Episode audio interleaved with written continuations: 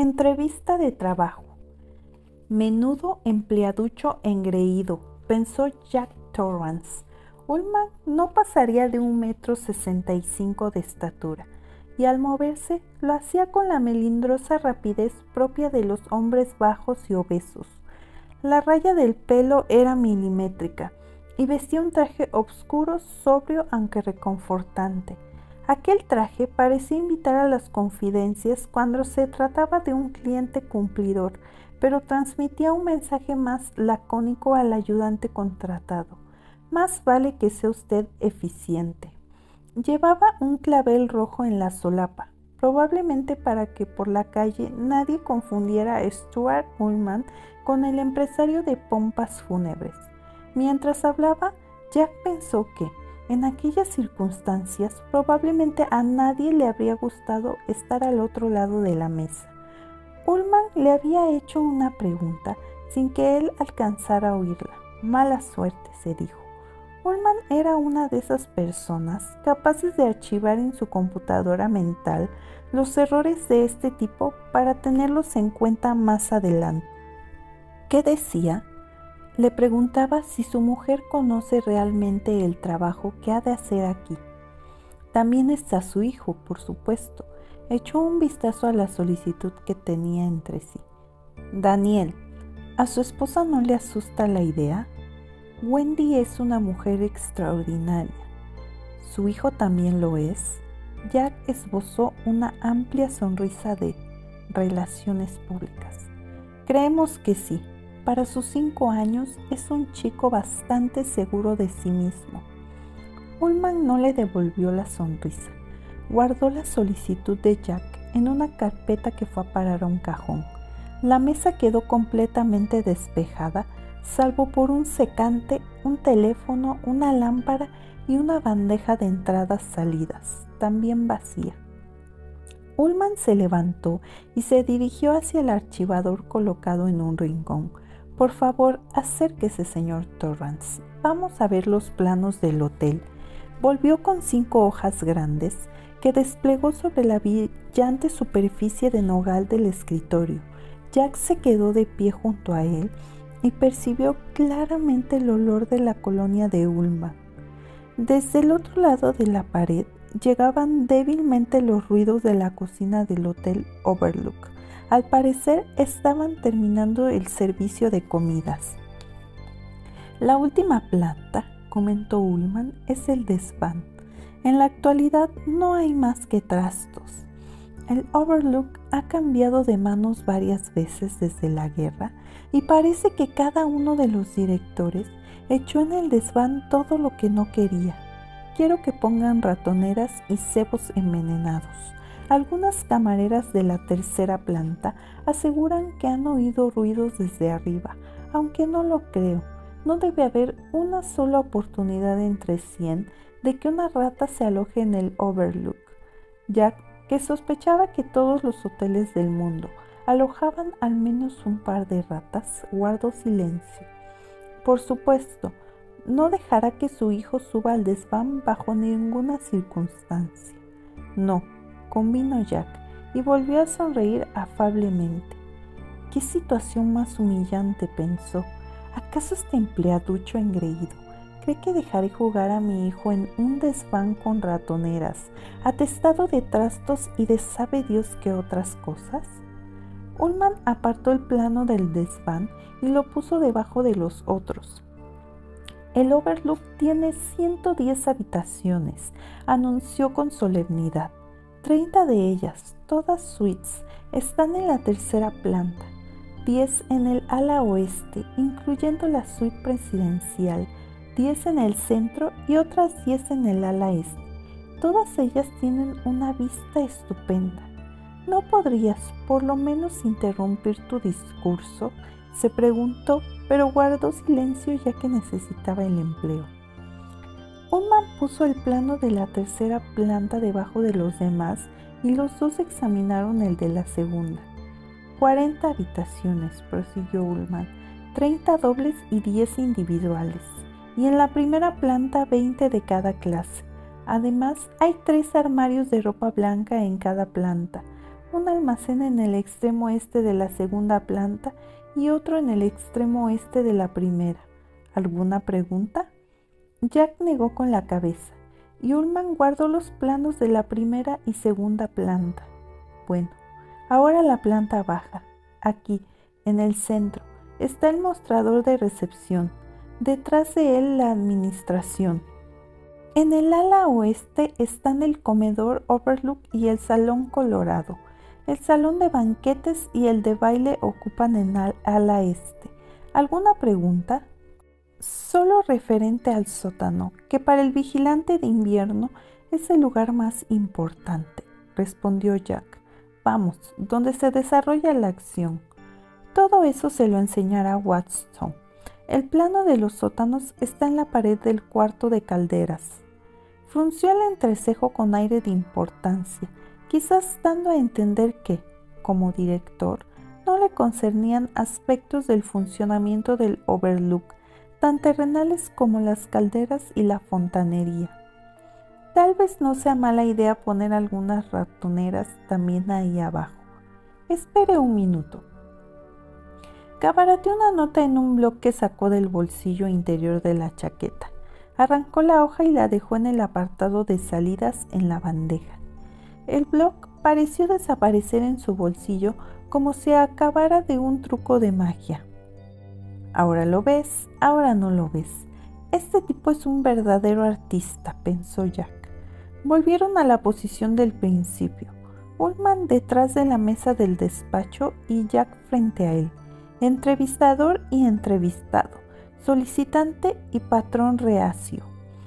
Este entrecruzó las pulcras manos sobre el papel secante y miró fijamente a Jack. Ullman era un hombre menudo y calvo, con traje de banquero y discreta corbata gris. La flor que lucía en la solapa contrastaba con una pequeña insignia sobre la que se leía en pequeñas letras doradas personal. Francamente, señor Torrance, Albert Shockley es un hombre muy poderoso. Tiene grandes intereses en el Overlook, que por primera vez en su historia ha dado beneficios en la última temporada. El señor Shockley pertenece también al Consejo de Administración, pero no es un hombre de hostelería, y él sería el primero en admitirlo. Ahora bien, en lo que respecta a este asunto del vigilante, ha expresado claramente sus deseos quiere que le contratemos a usted y así lo haré. Pero de haber tenido libertad de acción en esta cuestión, yo jamás le habría admitido. Sudorosas, luchando una con otra, las manos de Jack se trataban tensamente. Empleaducho engreído, maldito cretino, se dijo.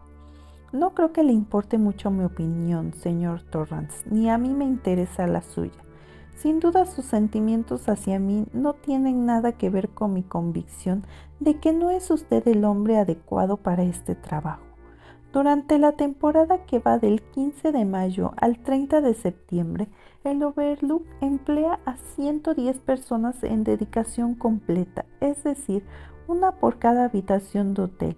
No creo que a muchos de ellos les caiga simpático y sospecho que algunos me considerarán un tanto odioso. Puede que tengan razón al opinar así de mi carácter. Para administrar este hotel de la manera que merece, tengo que ser un poco odioso. Miró a Jack en espera de que hiciera algún comentario, pero se limitó a desplegar su sonrisa de relaciones públicas, amplia e insultantemente llena de dientes. El Overlook, explicó Ullman, fue construido entre 1907 y 1909 la ciudad más próxima es Sidwinder, situada en 70 kilómetros al este de aquí por carretera que desde finales de octubre a noviembre quedan bloqueadas hasta abril. Lo construyó un hombre llamado Robert Watson, el abuelo de nuestro actual encargado de mantenimiento. Aquí se han alojado los Rockefeller, los Astor y los DuPont y la suite presidencial la han ocupado los presidentes Wilson, Harding, Roosevelt y Nixon. De Harding y Nixon no estaría tan orgulloso, murmuró Jack. Ullman frunció el entrecejo con indiferencia. Para el señor Watson fue excesivo. de manera que vendió el hotel en 1915. Volvió a ser vendido en 1922, 1929 y 1936 y estuvo vacante hasta finales de la Segunda Guerra Mundial. Luego fue adquirido y completamente renovado por Horace Dernworth, millonario, inventor, piloto, productor de cine, empresario. He oído hablar de él, comentó Jack. Por supuesto, parecía que todo lo que tocaba se convertía en oro, a excepción del Overlook. Invirtió en él más de un millón de dólares antes de que el primer huésped de posguerra atravesara sus puertas para convertir esta reliquia decrépita en un lugar de moda. Derwin hizo instalar las canchas de roque que la vi admirar cuando llegó. ¿De roque? Un antecedente británico de nuestro croquet, señor Torrance. El croquet es un roque bastardeado. Según cuenta la leyenda, Derwin aprendió el juego de su secretario social y quedó completamente prendado de él. Es posible que la nuestra sea la mejor cancha de roque en Norteamérica. Estoy seguro, asintió seriamente Jack. Una cancha de roque, un jardín ornamental con arbustos recortados en forma de animales. ¿Qué más podía esperar?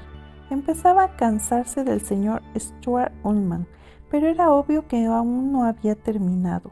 Sin duda iba a decir lo que se había propuesto hasta la última palabra. Después de perder 3 millones, Derwin vendió el hotel a un grupo de inversionistas californianos cuya experiencia fue igualmente nefasta. No era de gente hostelería, eso es todo. En 1970, el señor Shockley y un grupo de sus asociados compraron el hotel y me confiaron su administración. También nosotros hemos tenido números rojos durante varios años, pero me satisface decir que la confianza que los actuales propietarios depositaron en mí jamás se ha debilitado. El año pasado no tuvimos pérdidas y este año, por primera vez en casi siete décadas, las cuentas del Overlook se escribieron con tinta negra. Jack supuso que su orgullo estaba justificado, pero de inmediato volvió a embargarle una profunda sensación de desagrado. No veo relación alguna entre la historia del Overlook realmente interesante, lo admito, y su sospecha de que no valgo para el puesto, señor Ullman, señaló. Una de las razones por las que el Overlook ha perdido tanto dinero consiste en la depreciación que se produce todos los inviernos y que reduce el margen de ganancias mucho más de lo que se creería, señor Torrance los inviernos son de una crudeza extrema. Para hacer frente al problema, contraté un vigilante permanente que mantuviera encendidas las calderas y distribuyera diariamente las partes del hotel que reciben calefacción. Debía reparar las averías que se produjeran de manera que los elementos no pudieran vencernos, mantenerse alerta para solucionar todas y cada una de las contingencias posibles. Durante nuestro primer invierno contraté una familia en lugar de un hombre solo y se produjo una tragedia, una tragedia horrible. Ullman miró a Jack con mirada fría.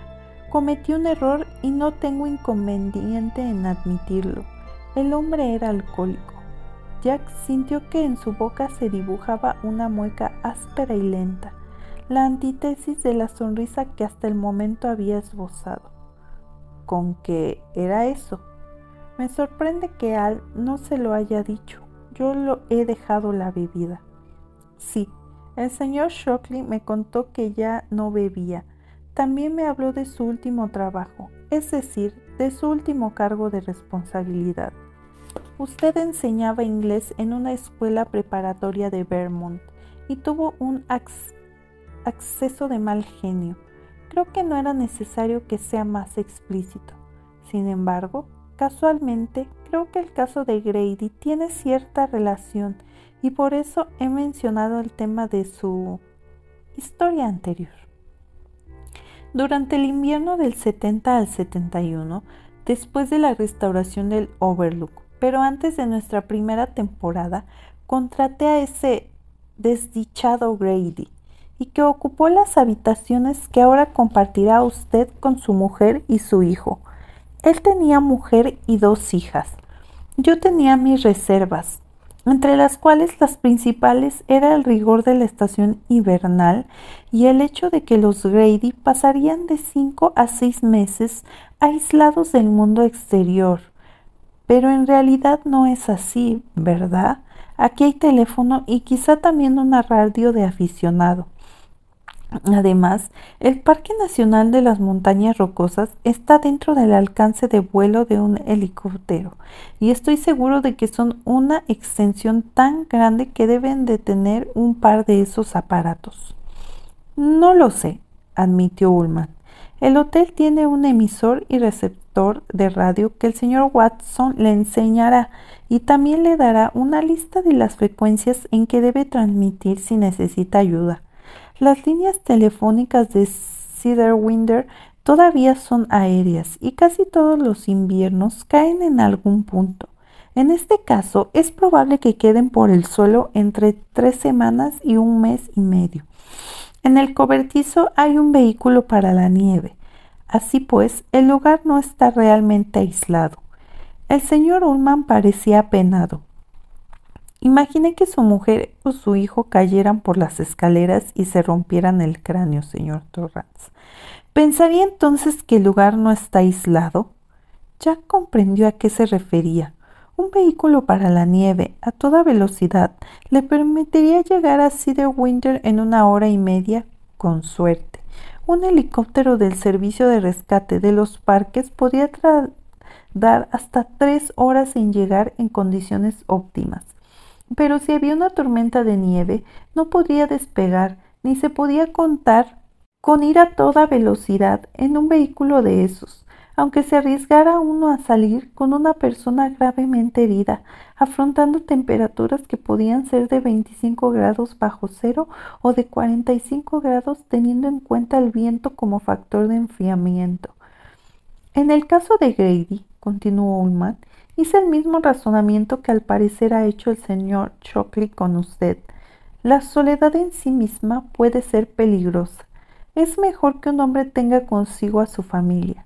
Pensé que, si hay algún problema, lo más probable es que no sea algo tan urgente como una fractura de cráneo o un accidente con alguna de las herramientas mecánicas o un ataque epiléptico. Un caso grave de gripe, una neumonía, un brazo roto incluso una apendicitis. Cualquiera de esas cosas habría dejado tiempo suficiente. Sospecho que lo que le sucedió fue consecuencia de un exceso de whisky barato, del que sin que yo lo supiera, Grady había hecho una abundante provisión, y de una extraña reacción a la que antes solían llamar fiebre de encierro. ¿Conoce la expresión? preguntó Ullman con una sonrisa de suficiencia, dispuesto a explicarla tan pronto como su interlocutor hubiera admitido su ignorancia. Pero Jack ni corto ni perezoso le respondió con rápida precisión. Es la forma popular de denominar una reacción claustrofóbica que puede darse cuando varias personas se encuentran encerradas durante un tiempo prolongado la sensación de claustrofobia se exterioriza como aversión hacia la gente con quien uno se encuentra encerrado. En casos extremos puede dar como resultado alucinaciones y violencia, que pueden llevar al asesinato por motivos tan triviales como una comida quemada o una discusión sobre de quién le toca lavar los trastes. Ullman le miró un tanto perplejo, de lo cual Jack se sintió muy feliz decidió llevar un poco más lejos su ventaja mientras silenciosamente prometía a Wendy que conservaría la calma. Supongo que también se equivocó con eso. Grady les hizo daño. Las mató, señor Torrance, y después se suicidó. Asesinó a las pequeñas con un hacha y a su mujer con una pistola, con la que luego se suicidó. Tenía una pierna rota sin duda estaba tan borracho que se cayó por las escaleras. Ullman separó ambas manos mientras miraba virtuosamente a Jack. ¿Tenía estudios? No. respondió Ullman con cierta rigidez. Creí que un hombre poco imaginativo sería menos susceptible a los rigores de la soledad. Pues ese fue su error, declaró Jack. Un hombre necio es más propenso a la fiebre de encierro, de la misma manera que tiene más propensión a matar a alguien por una partida de naipes o a cometer un robo siguiendo el impulso del momento, porque se aburre. Cuando nieva no se le ocurre otra cosa que ver la televisión o hacer solitarios y hacerse trampa para cuando no puede sacar todos los haces. No tiene otra cosa que hacer que quejarse a su mujer, reñir a los niños y beber. Le cuesta dormir sin oír más que el silencio. Entonces se emborracha para dormir y después despierta con resaca se pone quisquilloso y para colmo se queda sin teléfono y el viento le tira la antena de televisión y no puede hacer nada más que pensar y hacer trampas en el solitario y ponerse cada vez más y más quisquilloso y por último ¡bum, bum, bum! Y en cambio, un hombre más culto como usted, digamos, a mi mujer y a mí nos gusta leer. Estoy escribiendo una obra de teatro como tal vez le haya dicho Al Shockley. Danny tiene sus rompecabezas, sus libros para colorear y su radio galena. Tengo intención de enseñarle a leer y también a usar las raquetas para la nieve.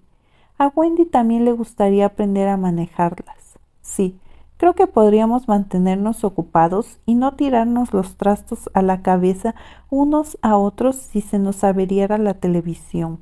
Hizo pausa. ¿Y le dijo la verdad cuando le contó que yo había dejado de beber?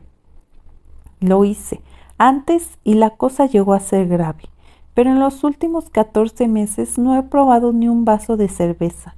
No tengo la intención de traer aquí ni una gota de alcohol, ni pienso que haya oportunidad de conseguirlo después de que empiece a nevar.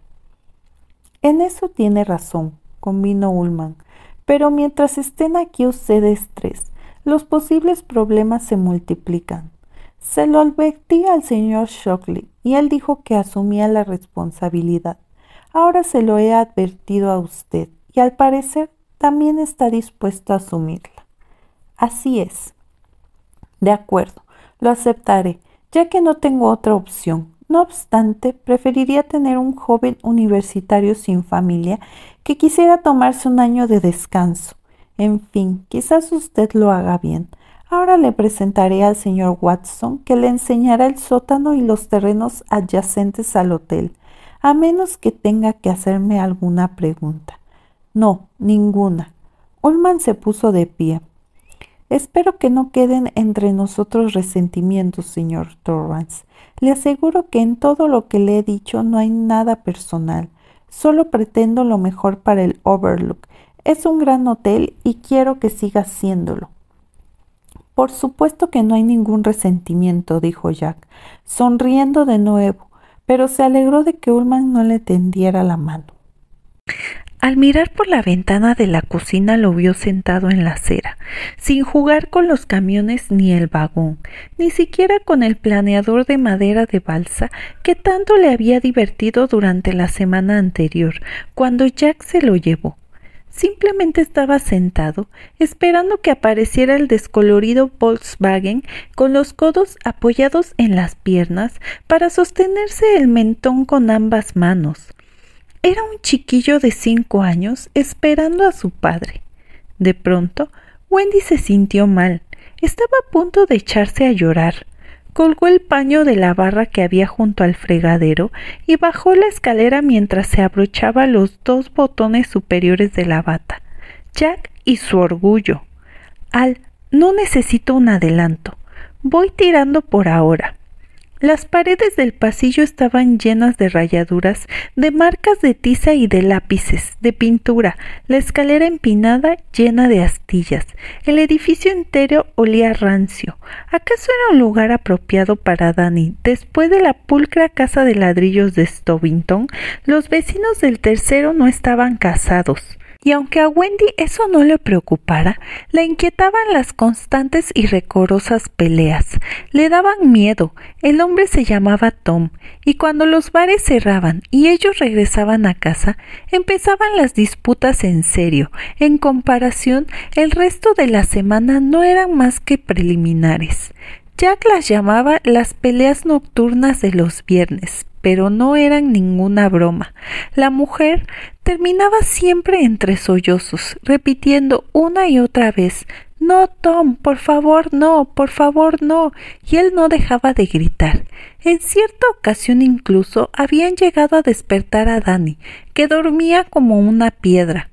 A la mañana siguiente, Jack se encontró con Tom al salir y estuvo un rato hablando con él en la acera. Tom empezó a fanfarronear. Jack habló en voz demasiado baja para que Wendy lo oyera, y Tom se limitó a menear hoscamente la cabeza y se marchó. Durante unos días las cosas fueron mejor, pero el fin de semana siguiente volvieron a la normalidad. La sensación de congoja volvió a inundarla, pero ya había llegado a la acera y la dominó. Alisándose el vestido, se sentó junto a su hijo en el bordillo de la acera. ¿Qué pasa, Doc? El pequeño esbozó una tímida sonrisa. Hola, Ma. Tenía el planeador entre los pies, calzados con playeras, y Wendy advirtió que una de las alas estaba rajada. ¿Quieres que trate de arreglarlo, cariño? Danny volvió a mirar fijamente la calle. No, papá lo arreglará. Es posible que no vuelva hasta la hora de la cena, Doc. Estos recorridos de montaña son muy largos. ¿Crees que se romperá el cacharro? No. Su hijo le había dado un nuevo motivo de preocupación. Gracias, Danny. Era lo que necesitaba, pensó. Papá dijo que era posible, comentó Danny aburrido. Dijo que la bomba de la gasolina se iba a la mierda. No digas eso, Danny bomba de gasolina? Inquirió con auténtica sorpresa. Wendy suspiró. No, se iba a la mierda. No digas eso. ¿Por qué? Es vulgar. ¿Qué es vulgar, ma? Es como cuando te hurgas la nariz en la mesa, o vas a hacer pis y no cierras la puerta del cuarto del baño, o decir cosas como se iba a la mierda. Mierda es una palabra vulgar. La gente educada no la dice. Papá la dice. Mientras miraba el motor del coche dijo Cristo, la bomba de la gasolina se va a la mierda. ¿Papá no es gente educada? ¿Cómo te metes en esos líos, Wendy? pensó y luego respondió Claro que sí, pero además es una persona mayor y tiene mucho cuidado de no decir cosas así en presencia de personas que no las entenderían como el tío Al? Sí, cuando yo sea mayor podré decirlo. Supongo que sí, aunque a mí no me guste. ¿A qué edad? ¿Qué te parece a los veinte, Doc? Es mucho tiempo para esperar. Sí, creo que sí, pero inténtalo. Bueno, el niño volvió a mirar a la calle. Sus músculos se contrajeron un poco como si fuera a levantarse, pero el coche que se aproximaba era mucho más nuevo y de un rojo más brillante. Volvió a relajarse. Wendy pensaba en lo difícil que debía haber sido para él la mudanza a Colorado. Aunque el niño no hubiera dicho una palabra, a ella le preocupaba el tiempo que pasaba solo. En Vermont, tres de los colegas de Jack en la facultad tenían niños de la misma edad que Danny, pero en este barrio del chico no tenía con quién jugar. La mayoría de los apartamentos estaban ocupados por estudiantes universitarios y de los pocos matrimonios que vivían, en casi ninguno tenía hijos. Wendy había visto quizás una docena de chicos que estarían ya en la escuela secundaria o al término de la primaria, tres bebés y nada más. Mami, ¿por qué se quedó sin trabajo papá? Arrancada bruscamente de su ensueño, Wendy buscó desesperadamente una respuesta. Ella y Jack se habían planteado distintas maneras de responder a la pregunta de Danny, que iban desde la evasión hasta la verdad pura y simple sin ambagues. Pero el pequeño jamás había hecho la pregunta. Sin embargo, la había formulado en el peor momento, cuando ella estaba deprimida y menos preparada que nunca para recibirla. El niño la miraba, leyendo tal vez la confusión en su rostro y formándose sus propias ideas sobre el asunto. Pensó que, para los niños, los motivos y las acciones de los adultos debían de parecer tan enormes y amenazadoras como las alimañas que se vislumbran entre las sombras del bosque en la oscuridad. Pensó que debían sentirse manipulados como marionetas sin tener las más vagas nociones de los motivos. La idea que la llevó otra vez peligrosamente al borde del llanto y mientras trataba de reprimirlo se inclinó para recoger el planeador y empezó a darle vueltas entre las manos. Papá dirigía un grupo de controversia, Dani. ¿Te acuerdas de eso? Claro, respondió el niño. Discutir es disputar, pero por gusto, ¿o eso era? Sí, con la mirada fija en la marca y en las calcomanías azules de la sala, sin dejar de dar vueltas al planeador, Wendy empezó a contar a su hijo la verdad exacta. En el grupo había un muchacho que se llamaba George Headfield, a quien papá tuvo que excluir porque no era tan bueno como los demás. George dijo que papá lo había excluido porque le resultaba antipático, no porque no sirviera. Después hizo algo muy feo. Creo que ya sabes. ¿Fue él quien nos pinchó los neumáticos del coche? Así es, fue después de clase y papá lo sorprendió haciéndolo. Wendy volvió a vacilar, pero ya no había alternativa. Debía decir la verdad o mentir. Papá a veces hace cosas que después lamenta. No piensa como debería.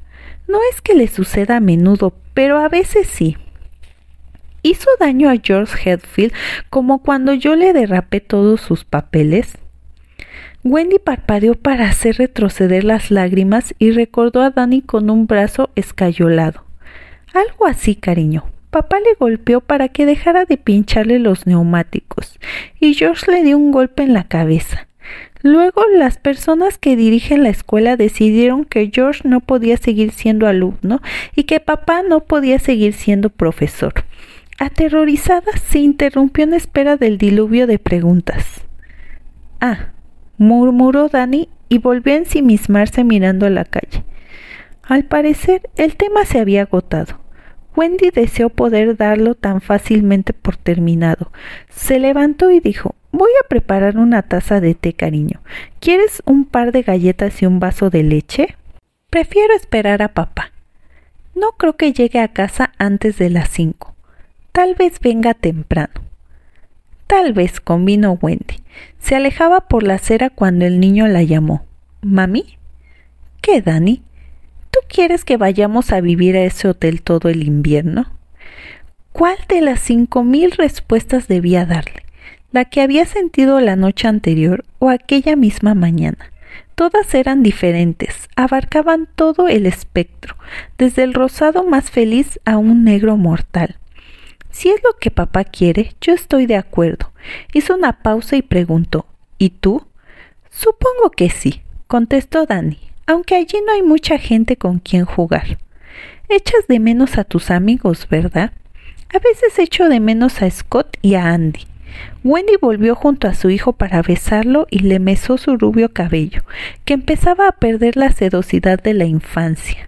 Era un muchacho muy solemne y en ocasiones Wendy se preguntaba cómo se las arreglaba para sobrevivir teniéndolos a ella y a Jack como padres. Después de tantas esperanzas, se habían visto reducidos a un sórdido edificio de apartamentos en una ciudad que no conocían. La imagen de Dani con el brazo escayolado volvió a alzarse ante ella.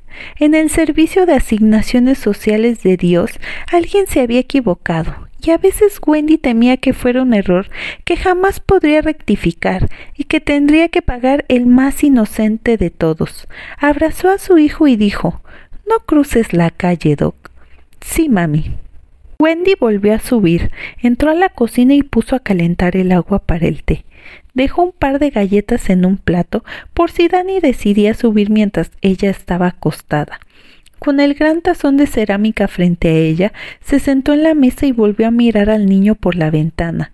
Seguía sentado al borde de la acera, con sus vaqueros y la camisa de color verde oscuro de la escuela, demasiado grande para él. El planeador estaba a su lado. Las lágrimas que la habían amenazado durante todo el día invadieron súbitamente, y Wendy, envuelta en el vapor rizado y fragante de la tetera, estalló en un llanto lleno de dolor y pérdida por el pasado de terror ante el futuro. Bueno, aquí está el horno, dijo Watson mientras encendía una luz en la oscura habitación que olía a humedad. Era un hombre musculoso, de cabello ensortijado, camisa blanca y pantalón verde obscuro.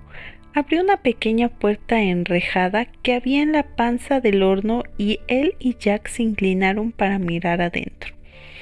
Esta es la luz piloto. Un incesante chorro azul se elevaba con un silbido. Fuerza destructiva canalizada, pensó Jack, pero la palabra clave era destructiva no canalizada. Si uno metía la mano allí dentro, en tres segundos quedaría asada. Un acceso de mal genio, recordó Jack una vez más. Danny, ¿estás bien? El horno, sin duda el más grande y viejo que Jack había visto en su vida, ocupaba todo el recinto. El piloto tiene un seguro, le explicó Watson. Este pequeño automático de aquí mide el calor. Si baja de cierto punto, el piloto automático acciona un timbre que suena en sus habitaciones. Las calderas están al otro lado de la pared. Ahora se las señalaré. De un golpe cerró la portezuela enrejada y rodeando el horno condujo a Jack hacia otra puerta. El hierro irradiaba un calor abrumador y sin saber por qué, Jack pensó en un enorme gato dormitado Watson hizo tintinear las llaves mientras silbaba. Un acceso de... Los recuerdos no dejaban de acecharle. Recordó que cuando volvió a entrar en su despacho y vio a Danny allí, de pie, vestido, solo con unas bragas y sonriendo, una espesa y lenta nube de rabia le eclipsó la razón. En el fondo de su alma pensó que todo había ocurrido lentamente, pero de hecho debió de ocurrir en menos de un minuto. Esta presunta cadencia debió de ser la misma que induce a pensar que algunos sueños son lentos. Sin embargo, se trataba más bien de una pesadilla. Parecía que mientras había estado fuera, las puertas y los cajones de su despacho hubieran sido saqueados, así como el armario, los estantes y la biblioteca de puertas corredizas. Todos los cajones de la mesa estaban abiertos. Su manuscrito, la comedia en tres actos sobre la que venía trabajando lentamente, basada en una novela corta escrita siete años atrás, antes de graduarse, estaba desparramada por el suelo. Jack estaba bebiendo una cerveza mientras corregía el segundo acto cuando Wendy le dijo que tenía una llamada telefónica. Danny aprovechó el momento para derramar sobre las páginas la lata de cerveza, para ver la espuma, para ver la espuma. Las palabras se repetían en su mente como un acorde surgido de un piano desafinado, cerrando el circuito de su cólera. Lentamente avanzó hacia su hijo de tres años, que lo miraba sonriendo, satisfecho de lo que acababa de hacer en el despacho de papá. Danny empezó a decir algo y en ese momento le aferró la mano y se la dobló para que soltara la goma de borrar y el lápiz portaminas que sostenía. Danny lanzó un alarido desgarrador. Qué difícil era recordarlo todo a través de la bruma de cólera, el golpe seco y desafinado de su único acorde. Wendy preguntó desde alguna parte qué pasaba. Era una cuestión entre ellos dos. Jack agarró a Danny para darle unos azotes. Sus gruesos dedos se hundieron en la delicada carne del pequeño antebrazo, apretando hasta cerrar el puño. El chasquido del hueso al romperse no fue muy fuerte. Trató de convencerse Jack. aunque en realidad le había parecido ensordecedor, abriéndose paso como una flecha a través de la bruma roja. Sin embargo, en vez de dejar entrar la luz del sol, aquel ruido había dejado paso a las nubes obscuras del remordimiento y la vergüenza, del terror, de la angustiosa convulsión del espíritu.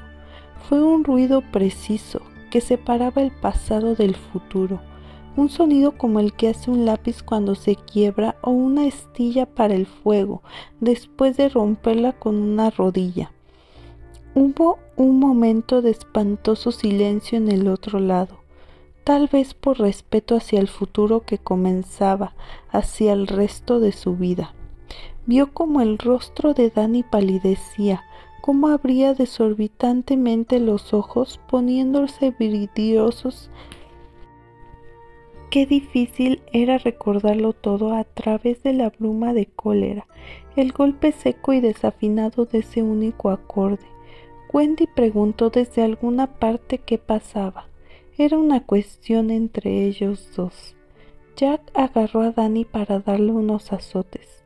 Sus gruesos dedos se hundieron en la delicada carne del pequeño antebrazo, apretando hasta cerrar el puño. El chasquido del hueso al romperse no fue muy fuerte. Trató de convencerse Jack, aunque en realidad le había parecido ensordecedor, abriéndose paso como una flecha a través de la bruma roja.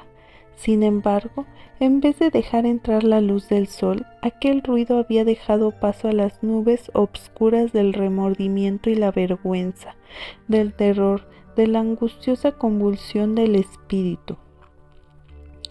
Fue un ruido preciso, que separaba el pasado del futuro, un sonido como el que hace un lápiz cuando se quiebra o una astilla para el fuego después de romperla con la rodilla. Hubo un momento de espantoso silencio en el otro lado, tal vez por respeto hacia el futuro que comenzaba, hacia el resto de su vida. Vio como el rostro de Dani palidecía cómo abría desorbitadamente los ojos, poniéndose vidriosos, y estuvo seguro de que se desplomaría en el charco de cerveza y papeles. Oyó su propia voz débil y ebria farfallando, procurando hacer que todo retrocediera, buscando una manera de olvidar el chasquido del hueso al quebrarse y de volver al pasado como si hubiera un statu quo en la casa, preguntando ¿Estás bien, Dani? Recordó el alarido de Dani por respuesta y después Wendy, aterrada, boquiabierta al acercárseles y ver el grotesco ángulo que formaba el antebrazo de Dani con el codo. En el mundo de las familias normales no había abrazos que articularan así. Recordó el alarido de Danny por respuesta y después Wendy aterrada boquiabierta al acercárseles y ver el grotesco ángulo que formaba el antebrazo de Danny con el codo. En el mundo de las familias normales no había brazos que articularan así. Ella gritó al abalanzársele para tomarlo en brazos balbuceando Oh Dios, Dani querido, oh santo Dios, tu pobre bracito. Él, aturdido y inmóvil, trató de comprender cómo podía haber sucedido una cosa así. No se movió hasta que sus ojos se encontraron con los de su mujer y en ellos vio que Wendy lo odiaba. En ese momento no se le ocurrió qué podía significar aquel odio. Solo más adelante cayó en cuenta de que esa noche ella podría haberle abandonado, haberse ido a un motel, haber presentado una demanda de divorcio a la mañana siguiente o haber llamado a la policía. Lo único que vio fue que su mujer lo odiaba y eso le hizo sentirse abrumado, completamente solo, horriblemente mal. Era algo parecido a la proximidad de la muerte. Después Wendy corrió hacia el teléfono para marcar el número del hospital. Con su vociferante hijo sostenido en el nido del brazo sin que él se moviera, permaneció inmóvil en medio de su despacho en ruinas oliendo a cerveza y pensando tuve un acceso de mal genio. Ásperamente se pasó la mano por los labios y siguió a Watson al cuarto de calderas. Era un lugar húmedo, pero no era solo la humedad lo que le cubrió de un sudor enfermizo y pegajoso la frente, el vientre y las piernas, sino que fue el recuerdo, ese azote cruel capaz de hacer que aquella noche de hacía dos años pareciera algo ocurrido hace dos horas. No había distancia en el tiempo. Volvieron la vergüenza y la repulsión, la sensación de no valer nada, esa sensación que le empujaba a tomar un trago, lo que era motivo de una desesperación aún más sombría. Habría una semana, un día, una simple hora de vigilia en que la ansiedad de beber no lo atacara por sorpresa. La caldera, anunció Watson, se sacó del bolsillo trasero del pantalón un pañuelo azul y rojo. Se sonó la nariz y volvió a guardar el pañuelo, no sin mirarlo brevemente para ver si encontraba algo interesante. La caldera se erguía sobre cuatro bloques de cemento. Era un largo depósito cilíndrico de metal, recubierto de cobre y remendado en muchas partes se extendía bajo una amalgama de cañerías y conductos que zigzagueaban hacia arriba hasta perderse en el techo del sótano alto y decorado de telarañas. A la derecha de Jack, dos grandes tubos de calefacción atravesaban la pared que los separaba del horno colocado en la habitación contigua. Aquí está el manómetro. Watson le dio un golpecito. Mide en libras por pulgada cuadrada. Supongo que ya lo sabe. Ahora lo tengo en 100. Por la noche las habitaciones están un poco más frías, pero no hay muchos clientes que se quejen. ¿Qué demonios? De todas formas, en septiembre enloquecen por venir, pero esta nena está vieja. Tiene más remiendos que un mono conseguido en la seguridad social. De nuevo asomó el pañuelo. Tras repetir la operación anterior, agregó, pesqué un maldito resfriado, como siempre me pasa en septiembre. Primero aquí con esta vieja, después fuera cortando el césped o rastrillando esa cancha de roque. Primero enfriamiento, luego resfriado, solía decir mi anciana madre, que Dios la bendiga. Murió hace seis años de cáncer. Cuando lo agarra uno el cáncer, más vale que vaya haciendo testamento. Necesitará mantener la presión en no más de 50 o 60. El señor Ullman propone calentar un día el ala oeste, al siguiente el ala central, un día después el ala este. ¿No cree que está chiflado? ¿Cómo odio a ese cabrón? todo el día ladrando como uno de sus perritos que le muerden a uno en el tobillo y después echan a correr por ahí meando la alfombra. Si los sesos fueran pólvora no le alcanzarían para volarse la nariz. Es una lástima, las cosas que hay que ver cuando uno tiene un arma. Fíjese aquí, este registro se abre y se cierra con estas anillas. Como ve, lo tengo todo marcado. Las cañerías que tienen etiquetas azules van a las habitaciones del ala este. Las de etiqueta hoja las cañerías que tienen etiquetas azules van a las habitaciones del ala este. Las de etiqueta roja van al medio, las amarillas al ala oeste. Cuando quiera calentar el ala oeste, debe acordarse de que es la parte del hotel que sufre realmente el clima. Cuando sopla viento, esas habitaciones se ponen peor que una mujer frígida. Cuando sopla el viento del oeste, eleve la presión a 80. Es lo que yo haría. Acuérdese de bajar aquí dos veces al día y otra vez por la noche antes de irse a dormir. Tiene que comprobar la presión porque si se olvida irá subiendo y subiendo y lo más probable es que usted y su familia despierten en la luna.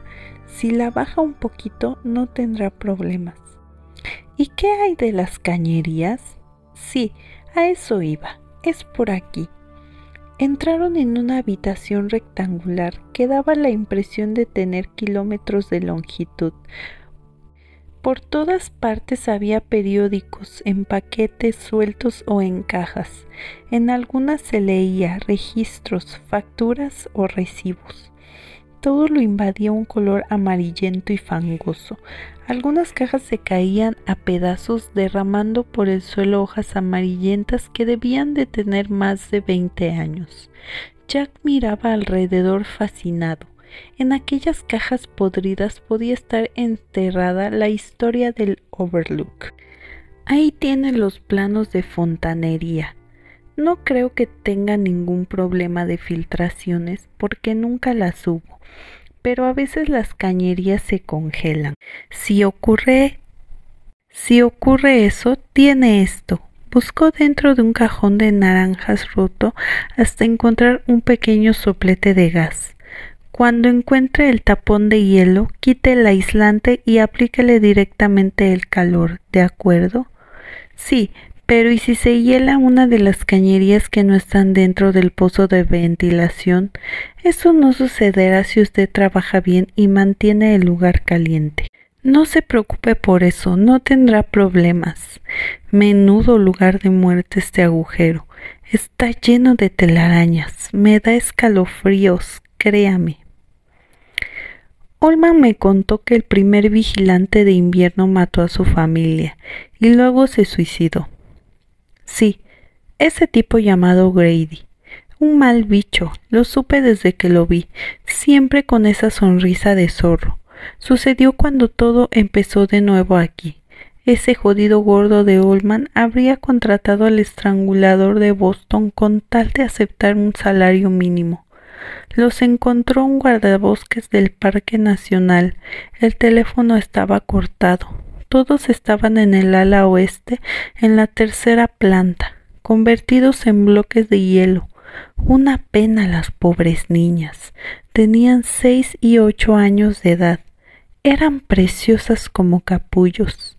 Y qué infernal revoltijo el jodido Olman que durante la temporada baja administra un hotelucho de Florida, tomó un avión a Denver y alquiló un trineo para que le trajera desde Sidewinder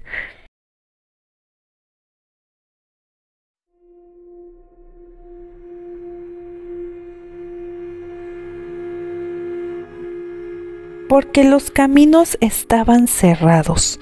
Un trineo. ¿No es increíble?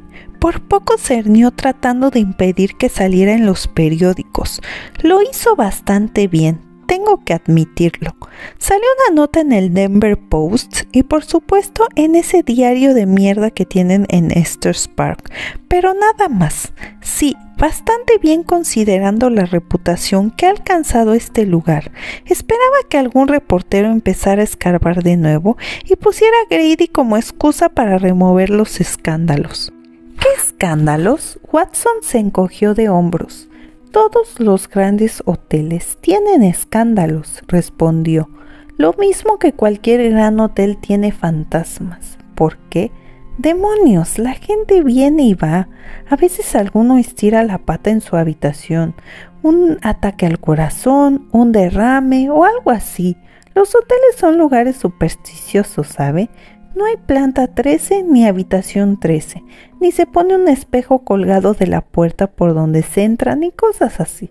Verá, en el último mes de julio perdimos a una fulana.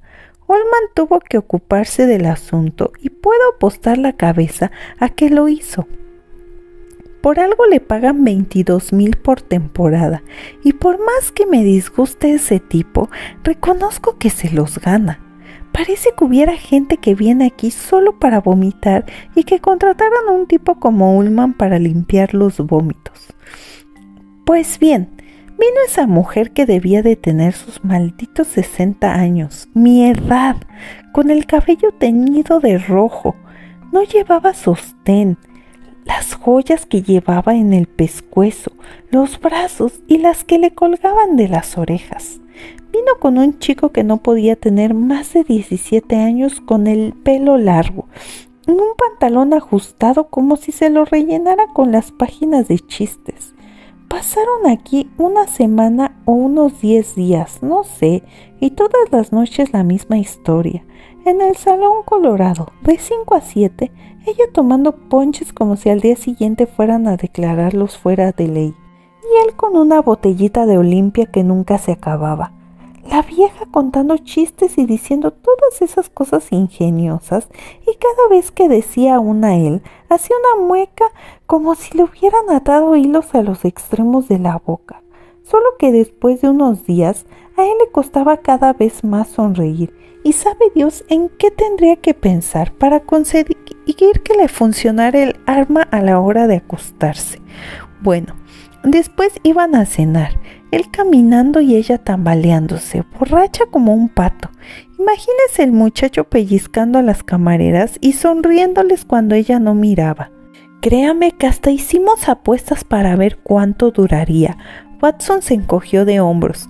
Entonces una noche, Alrededor de las 10, él bajó diciendo que su mujer estaba indispuesta, es decir, que se había desmayado, como todas las noches que estuvo aquí, y que iba a buscarle un remedio para el estómago. Se largó en el Porsche en el que había llegado, y esa fue la última vez que se le vio el pelo. A la mañana siguiente ella bajó y trató de mantener el tipo, pero cada vez iba poniéndose más y más pálida hasta que el señor Ullman le preguntó, muy diplomático, si querría notificar el hecho a la policía del estado, por si él hubiera tenido un accidente o cualquier cosa. Ella se le echó encima como una gata, diciendo que era un conductor estupendo, que ella no estaba preocupada, que él volvería para la cena y cosas así. De modo que esa tarde, sobre las tres, ella fue al Colorado y no cenó nada. A las diez y media se metió a su habitación y esa fue la última vez que la vimos viva. ¿Qué sucedió? El juez del condado dijo que se había tomado unos 30 somníferos, además de todo el alcohol. Al día siguiente apareció el marido, un gran abogado de Nueva York, y paseó al viejo Ullman por todos los corredores del infierno, que lo demandaré por esto, lo procesaré por lo otro, y cuando acabe con usted no podré encontrar ni un par de calzoncillos limpios y cosas por el estilo.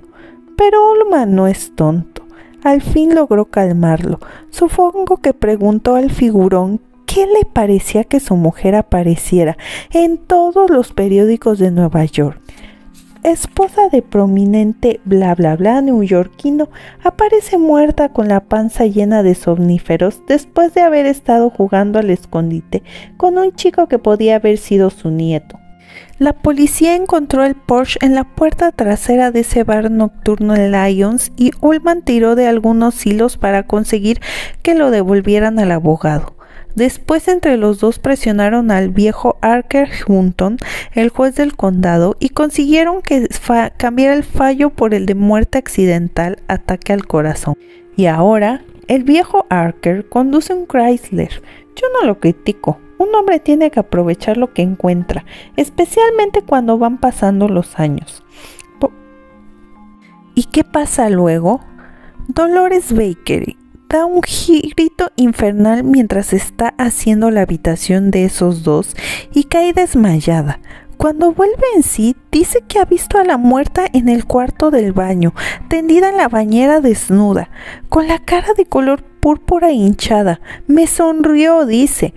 Así que Ullman la despidió pagándole dos semanas y le dijo que se esfumara.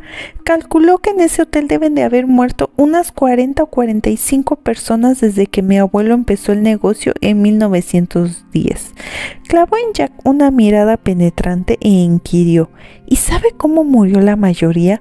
De infartos o derrames cerebrales, mientras se divertían con la dama que estaba con ellos. Esos son los que más vienen a estos lugares, tipos viejos que quieren echar la última cana al aire.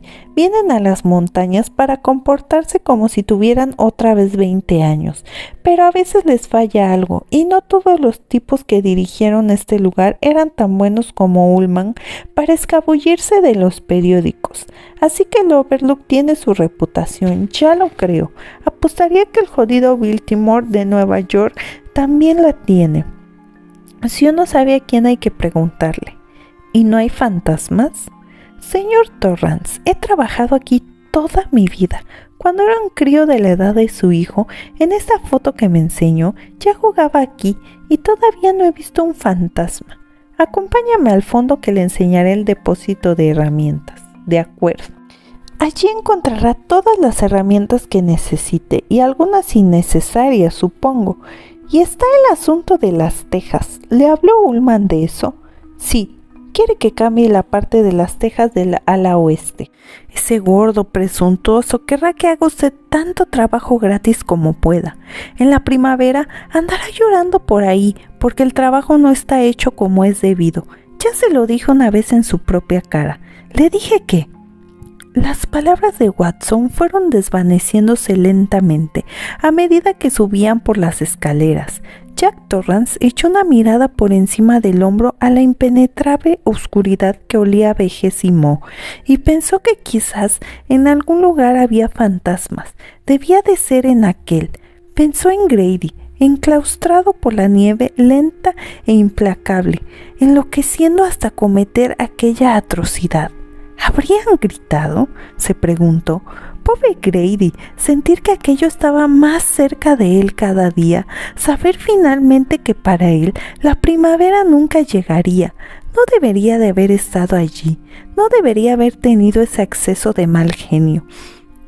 Mientras atravesaba la puerta siguiendo a Watson, las palabras resonaron en su mente como el tañido de una campana, acompañadas por un ruido seco, como el de un lápiz que se quiebra.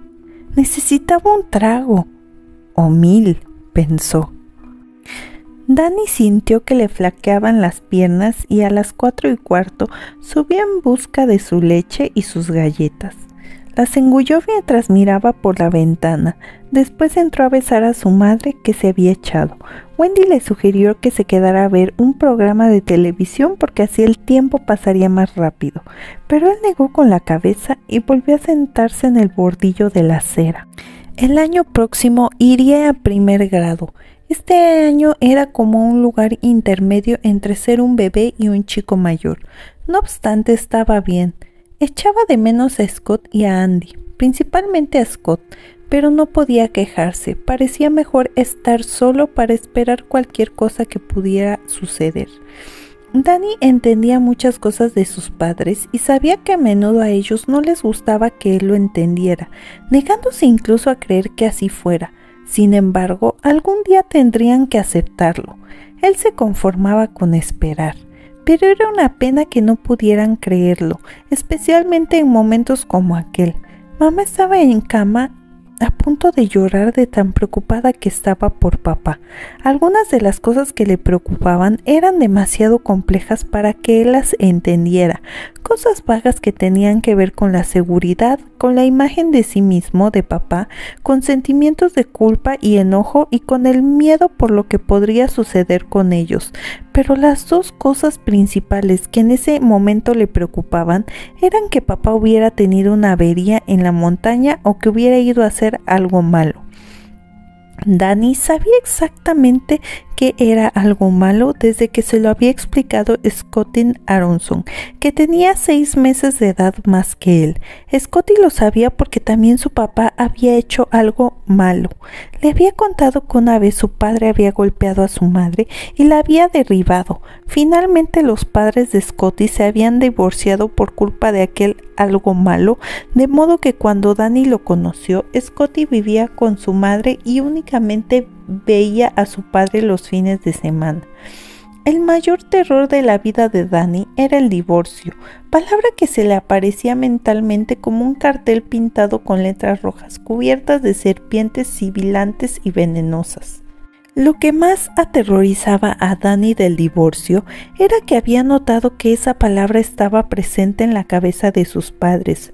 Ocurría así desde el día que papá le castigó por desordenar y ensuciar los papeles que tenía en su estudio y el médico tuvo que escayolarle el brazo. Era una idea que por aquel entonces había rondado principalmente en su madre, y Dani había vivido en el terror constante de que ella arrancara la palabra del cerebro y la pronunciara convirtiéndola en realidad. Divorcio. Las ideas de divorcio de mamá giraban en torno a lo que papá le había hecho en el brazo y de lo que había sucedido en Strovington cuando se quedó sin trabajo por culpa de ese George Headfield. Las ideas de divorcio de papá eran más complejas, de un color violeta oscuro y surcadas por aterradoras venas negruzcas. Al parecer, papá pensaba que ellos estarían mejor si él se marchaba, que las cosas dejarían de hacer daño. Su padre siempre hacía daño, sobre todo por su deseo de hacer algo malo.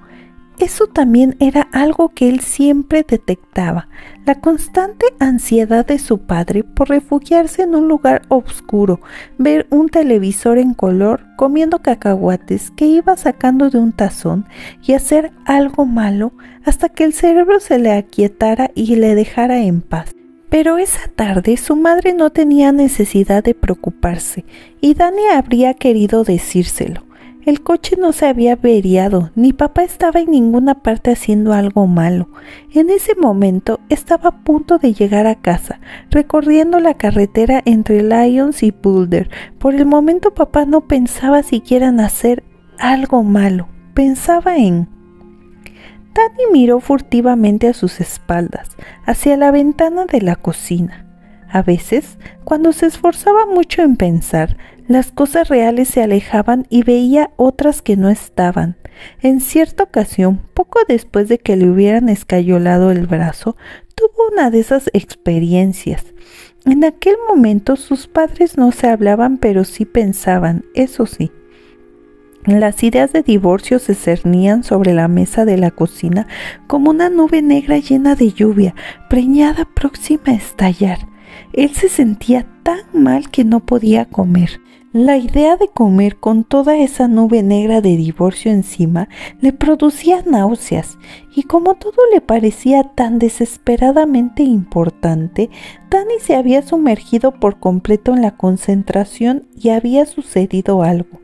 Cuando regresó al mundo de las cosas reales, estaba tendido en el suelo, manchado de judías y puré de patatas, y su mamá lo tenía en los brazos llorando mientras papá llamaba por teléfono. Él se había asustado y había tratado de explicarles que no pasaba nada, eso era lo que le sucedía cuando se concentraba para entender más de lo que normalmente podía. Intentó explicarlo de Tony, a quien ellos llamaban su compañero de juegos invisible. Ha tenido una alucinación, dijo su padre, y aunque ahora parece estar bien, quiero que lo vea el médico. Cuando el médico se marchó, mamá le hizo prometer que jamás volvería a hacer eso, que nunca volvería a asustarlos de esa manera, y él había accedido. En realidad también estaba asustado, porque al concentrarse su mente había volado hacia su padre, y por un momento antes de que apareciera Tony, como siempre llamándolo desde lejos, y las cosas raras eclipsaran la cocina y la tajada de asado sobre el plato azul, su conciencia había atravesado la oscuridad de su padre hasta hundirse en una palabra incomprensible, mucho más aterradora que divorcio, y esa palabra era suicidio. Danny jamás volvió a encontrarla en la mente de su padre y ciertamente no había vuelto a buscarla. No deseaba saber con exactitud el significado de esa palabra. Sin embargo, le gustaba concentrarse porque a veces venía Tony, aunque no siempre. A veces las cosas simplemente se ponían borrosas durante un minuto y después se aclaraban pero otras, en el límite mismo de la visión, se le aparecía a Tony, llamándolo a la distancia, haciéndole señas. Le había sucedido dos veces desde que se mudaron a Boulder y Danny recordaba lo sorprendido y contento que se había sentido al descubrir que Tony lo había seguido desde Vermont. Pues esto no había perdido a todos sus amigos. La primera vez él estaba en el patio y no sucedió nada especial. Simplemente Tony le hizo señas y después hubo obscuridad y unos minutos más tarde Danny regresó a las cosas reales con algunos vagos fragmentos de recuerdo, como de un sueño enmarañado. La segunda vez, dos semanas antes, había sido más interesante. Tony le hacía señas, pronunciando un lejano Dani, ven a ver. Parecía como si estuviera levantándose y después hubiera caído en un profundo agujero, como en Alicia en el País de las Maravillas. Luego Danny bajó al sótano de la casa y Tony estuvo junto a él, señalándole en las sombras el baúl donde su padre guardaba los papeles importantes, especialmente la obra. ¿Lo ves?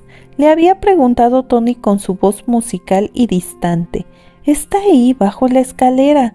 Los hombres de la mudanza lo pusieron bajo la escalera.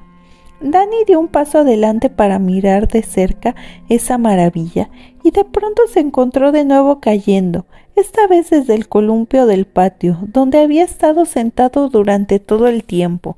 Luego se quedó sin aliento. Tres o cuatro días más tarde, su padre se puso furioso mientras le decía a mamá que había buscado por todo el maldito sótano y el baúl no estaba y que iba a demandar a los de la maldita empresa de mudanzas que lo habían perdido entre Vermont y Colorado. ¿Cómo iba a terminar la obra si seguían sucediendo cosas como esta?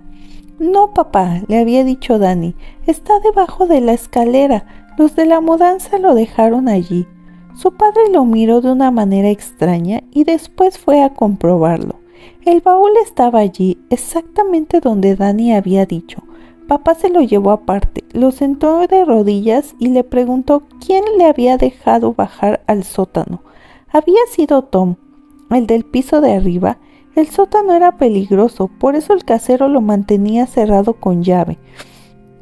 Si alguien lo dejaba sin llave, papá quería saberlo, aunque se alegraba de haber encontrado sus papeles y su obra. Eso no valdría la pena, dijo, si Dani caía por las escaleras y se rompía la pierna. Él respondió con seriedad a su padre que no había bajado al sótano. Esa puerta siempre estaba cerrada con llave.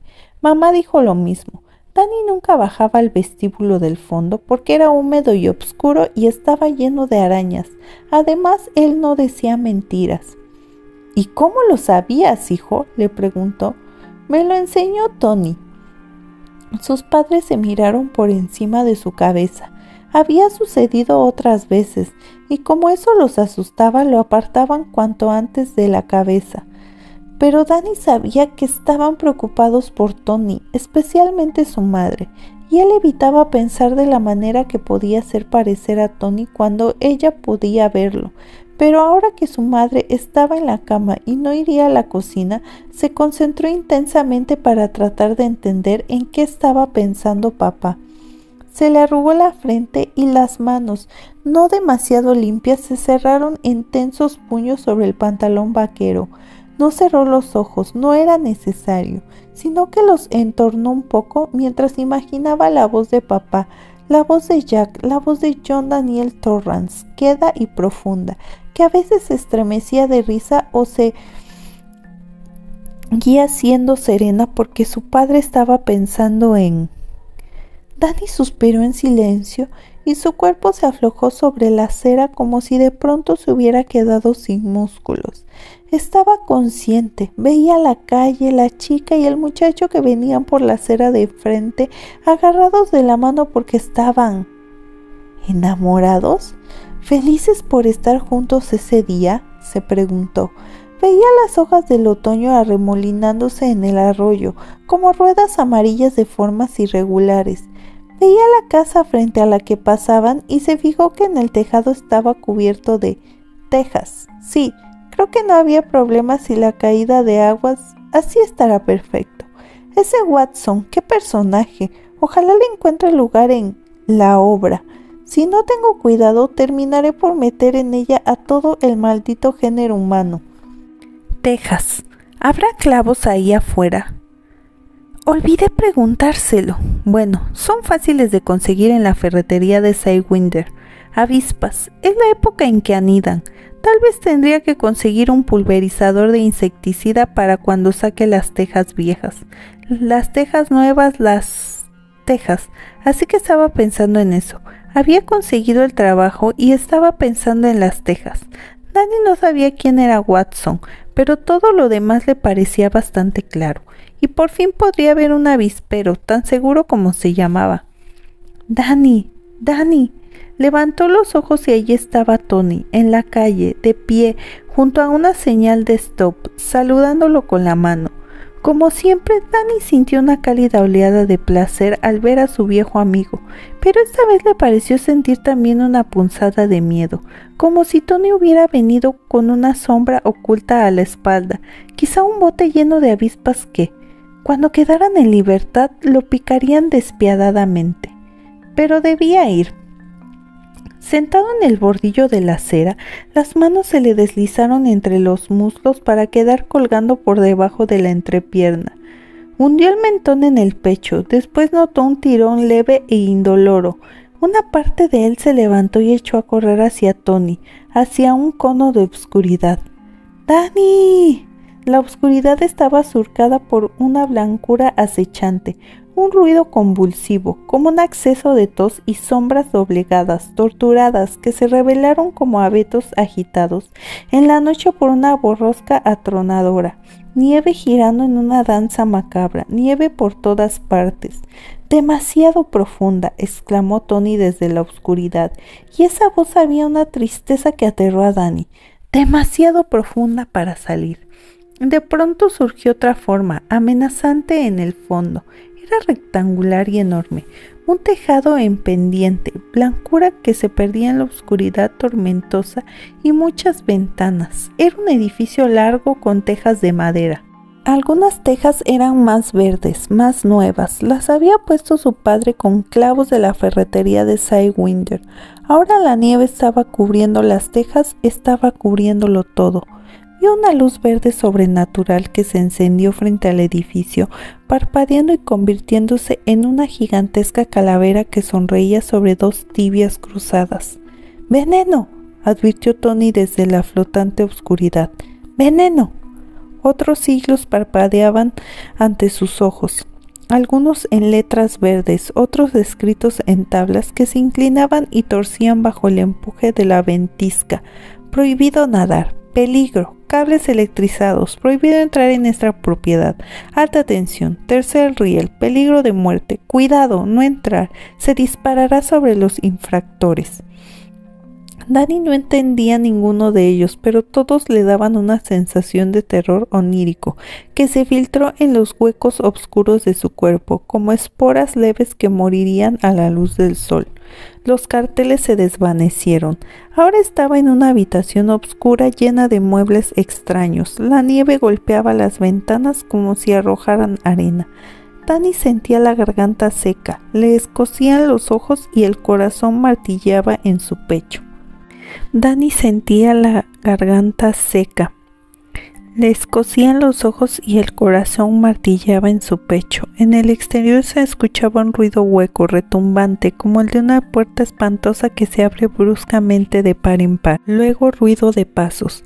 Al otro lado de la habitación había un espejo y en lo más hondo de su burbuja de plata parecía una palabra escrita en fuego verde y esa palabra era Red Room. De repente la habitación se esfumó y Dani apareció en otra. Le resultaba familiar. Había una silla en el suelo, una ventana rota por donde penetraban nos de nieve que se helaba sobre el borde de la alfombra. Las cortinas habían sido arrancadas a tirones y pendían de su barrote quebrado en ángulo. Un armario pequeño yacía en el suelo. Oyó más ruidos huecos y resonantes, constantes, rítmicos, horribles, como de cristales rompiéndose. Oyó que la destrucción se acercaba y una voz ronca, la voz de un loco, aún más terrible por ser familiar. Sal. A ver si sales. A tomar tu medicina. Percibió el crujido de la madera al partirse, luego un rugido de satisfacción y rabia. Red Room. Ya viene, recorriendo la habitación sin rumbo, arrancando cuadros de las paredes, un tocadiscos. ¿El tocadiscos de mamá? Está en el suelo. De pronto, un rayo de luz surgiendo desde otra habitación, desde el cuarto de baño, una luz blanca y cruda, y una palabra parpadeando, encendiéndose y apagándose en el espejo del botiquín, como un ojo de color púrpura. Red Room, Red Room, Red Room. No, susurró. No, Tony, por favor. E inerte pendiendo por encima del labio blanco de la bañera una mano un lento hilo de sangre resbalando por uno de los dedos, goteando sobre los azulejos desde la uña cuidadosamente manicurada. No, oh, no, no, no, por favor, Tony, me das miedo, no sigas, Tony, no sigas. En la oscuridad los ruidos retumbantes se hacían más intensos, seguían creciendo por todas partes, inundándolo todo. Danny se encontraba en un pasillo oscuro agazapado sobre una alfombra azul con un tumulto de formas negras retorcidas entretejidas de la trama, escuchando los ruidos que se acercaban y una forma dobló por el pasillo y empezó a acercarse tambaleante, oliendo a sangre y destrucción. En la mano llevaba un mazo que hacía girar de un lado a otro, describiendo arcos implacables, asentándolo contra las paredes, destrozándole en pelado y haciendo volar nubes fantasmales de polvo de yeso. Ven a tomar tu medicina, tómala como un hombre. La forma avanzaba hacia él, apestando de un hedor agridul gigantesca, cortando el aire con el mazo con un maligno susurro y después retumbando al estrellarlo contra la pared. Minúsculos ojos de fuego relucían en la oscuridad. El monstruo ya estaba sobre él. Lo había descubierto, allí acurrucado con la espalda pegada contra la pared, y la trampilla del techo estaba cerrada con llave. Tony, por favor, quiero volver, por favor, por favor. Y volvió. Estaba sentado en la acera del Afaro Street, con la camisa húmeda pegada a la espalda y el cuerpo bañado en sudor. En sus oídos resonaba todavía el tremendo zumbido de la muerte y olía su propia orina, que no había podido controlar por el terror. Seguía viendo esa mano que colgaba inerte sobre el borde de la bañera mientras la sangre corría por un dedo y esa palabra inexplicable que era mucho más horrible que ninguna de las otras. Red Room.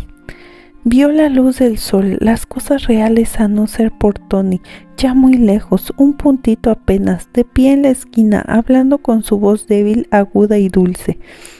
Cuídate, Doc. Después en un instante Tony desapareció y el destartalado coche rojo de papá apareció doblando la esquina, traqueteando por la calle, arrojando por el tubo de escape nubes de humo azul. Danny se puso de pie saludando con la mano, saltando de un pie a otro gritando Papi, papi, hola, hola. Su padre condujo al Volkswagen hacia la acera, paró el motor y abrió la portezuela. Danny corrió hacia él, pero se quedó perplejo, con los ojos desorbitados. El corazón se le aceleró al ver junto a su padre, en el otro asiento de la acera, un mazo de mango corto manchado de sangre y lleno de pelos. No era más que un bolso de la compra, se dijo. Dani, ¿estás viendo? Sí, muy bien. Se acercó a su padre y hundió la cara en el forro de piel de oveja de su chaqueta. Luego lo abrazó muy fuerte. Jack también lo hizo, un poco sorprendido. Oye, será mejor que no te quedes sentado al sol, hijo. Estás sudando. Creo que me quedé dormido un rato. Te quiero, papá. Estaba esperándote. Yo también te quiero, Dan. Mira, he traído algunas cosas. ¿Crees que eres bastante fuerte para subirlas? Claro. Doctor Rance, el hombre más fuerte del mundo, anunció Jack mientras le removía el cabello, que se entretiene quedándose dormido en las esquinas. Después los dos se encaminaron hacia la puerta y mamá bajó al porche en su encuentro y Danny se quedó un segundo en el escalón, mirando cómo se besaban sus padres. Estaban contentos. El amor fluía de ellos de la misma manera que había fluido del muchacho y de la chica que se paseaban por la calle, agarrados de la mano.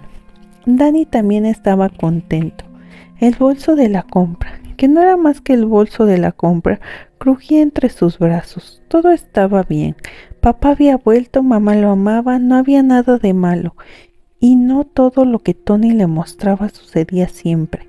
Sin embargo, el, miedo se había instalado en su corazón profundo y terrible, y no podía olvidar esa palabra indescifrable que había visto en el espejo de su espíritu.